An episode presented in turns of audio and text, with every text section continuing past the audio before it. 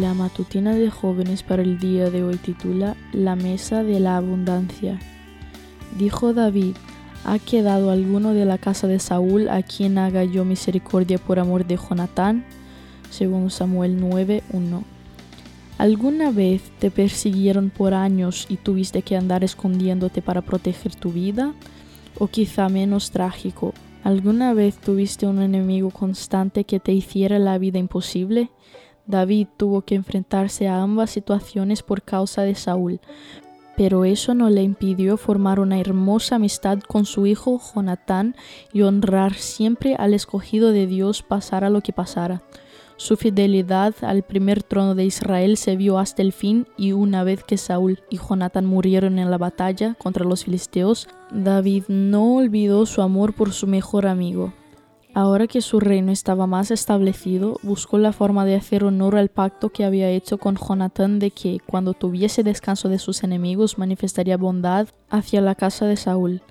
Qué actitud increíble de perdón, lealtad y amor incondicional. Podía aprovechar esta situación para vengarse, pero cumplió su promesa y averiguó si quedaba algún descendiente.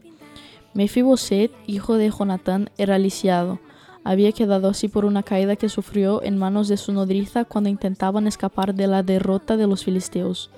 Al enterarse de su existencia, David lo mandó traer.